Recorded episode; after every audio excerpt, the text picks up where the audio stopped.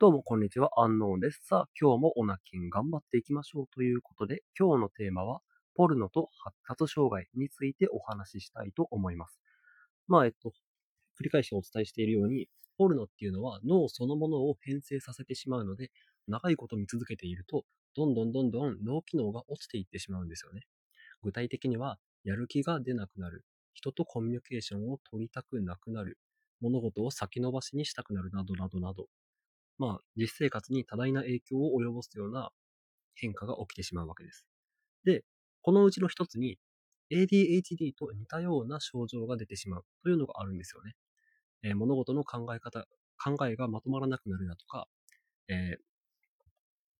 多動傾向になってしまうだとかね。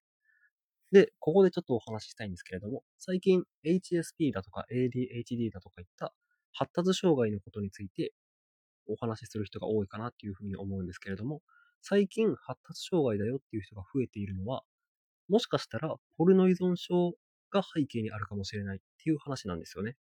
もちろん全ての人がそうだとは思いませんし、生まれつきそういった特徴を持って生まれた方もいらっしゃると思うんですけれども、思春期を過ぎてからなんとなく、あ、なんか自分は HSP なのかもしれないだとか、ADHD なのかもしれないっていうふうに思い始めてきた人は、ポルノ依存症の可能性があるのではないかなっていうふうに思います。でもね、ちょっとポルノっていうのはやっぱり社会の中であまり触れられない、触れにくい話題なので、こういったことはあまり広がらないかなっていうふうに思うんでね、ぜひ、えーちょっとずつ広めていって、そういったポルノ依存症だとか、発達障害に、えー偏見がないような社会を作り上げていけたらいいなというふうに思っております。ということで、今日はここまでです。えー